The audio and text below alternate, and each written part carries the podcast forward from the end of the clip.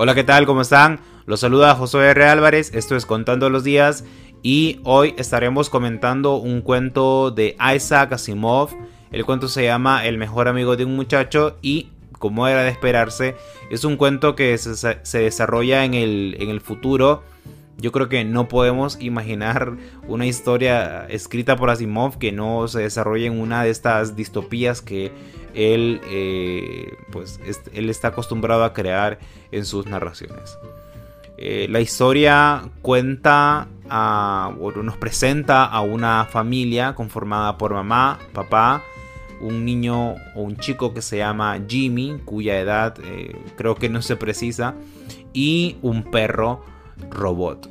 Em, es una familia que vive en la luna, no vive en la tierra. Se nota que es de las primeras familias que se fueron a vivir a la luna y por lo tanto eh, tienen cierta distancia con la tierra, ¿no? Porque aparentemente la comunicación entre un lugar y otro no es tan, no es tan constante, no es muy fluida.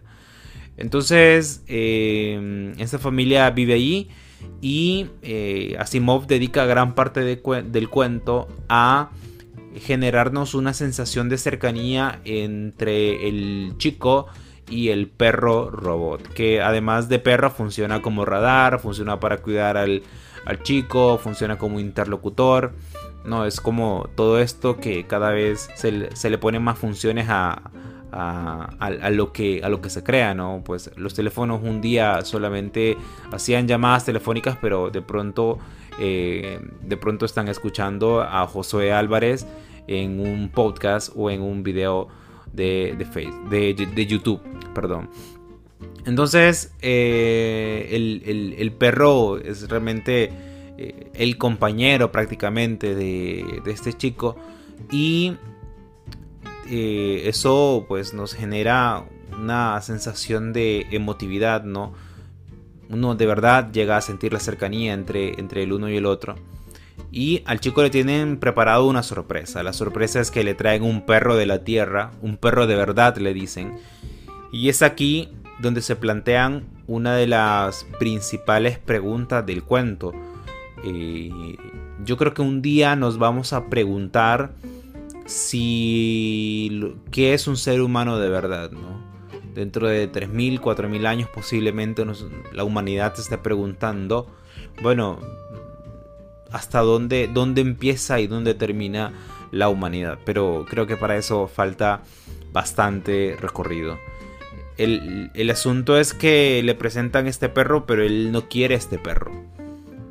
Aparentemente mantener al perro robot resulta mucho más caro a él le mienten, le dicen que, lo van a regalar, pero, pero en realidad creo que se van a deshacer de él o le van, lo van a devolver a la empresa. Mm, no sé, algo harán. El asunto es que el, niño no quiere y dice que él está bien con su perro. Le dicen que el perro no tiene sentimientos. El perro robot, robot, no tiene sentimientos. Sin embargo, creo que el, el niño responde de una manera muy interesante. Dice pero es que, nosotros no sabemos lo que está pasando dentro de él, ¿no? Aparentemente es una inteligencia artificial muy avanzada. Eh, hay, bueno, 2001 dice en el espacio, Her, son películas que nos plantean un poco esa situación y esa relación que nosotros solemos crear con pues con las realidades con las cuales nos enfrentamos, ¿no? Entonces el niño está encariñado, más allá de que sea un perro de verdad. Creo que lo más interesante es que em, el cuento termina con, con, una sugerencia de que sí hay sentimientos dentro del perro. El cuento nos propone estas preguntas, nos cuestiona sobre estos temas y yo creo que es valioso que lo hagamos, sobre todo en estos tiempos en los que estamos viviendo. Eh, busquen el cuento, léanlo, juzguenlo, a ver, a ver qué le encuentran, a ver qué, qué hayan en él. Y esto es todo por hoy, nos escuchamos mañana, chao.